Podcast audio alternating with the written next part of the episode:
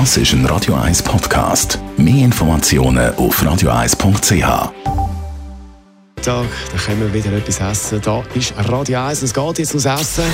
Gesundheit und Wissenschaft auf Radio 1. Unterstützt vom Kopfwehzentrum Irlande Zürich. www.kopfwww.ch Sind wir ehrlich, es gibt ja wahnsinnig viele Studien zum Thema Essen. Was ist gesund, was ist nicht gesund? Da gibt es Studien wie Sand am Meer. Ein bisschen weniger Studien gibt es zum Thema, wie viel Essen. Britische Wissenschaftler haben sich jetzt genau auf das fokussiert, nämlich über das Überessen. Beziehungsweise zum Thema Überessen kennen wir alle. Man mag eigentlich nicht mehr essen, aber gleich noch ein bisschen. Oder äh, im Restaurant, die Portion ist riesengroß, man isst dann gleich auf, obwohl man eigentlich nicht mehr mag. Aber auch die schaufeln viele einfach ein bisschen zu viel auf den Teller. Die Wissenschaftler haben jetzt simple Tipps herausgegeben, um eben können sehen oder merken, dass man sich überisst.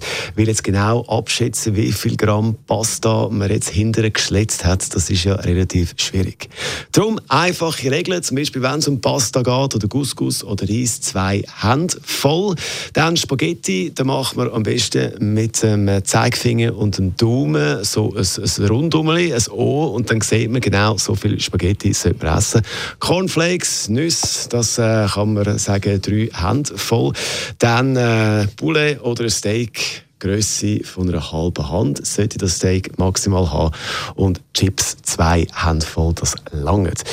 Übrigens kann man sich jetzt ja sagen, ja, aber hallo, da gibt es natürlich Leute, die haben größere Hände und dann gibt es die mit kleineren Händen. Die Wissenschaftler sagen aber, die Hand die korreliert genau mit der Körpergröße und darum spielt das keine Rolle, weil wer größer ist, der vertreibt auch ein bisschen mehr Essen. Das ist ein Radio 1 Podcast. Mehr Informationen auf radio1.ch.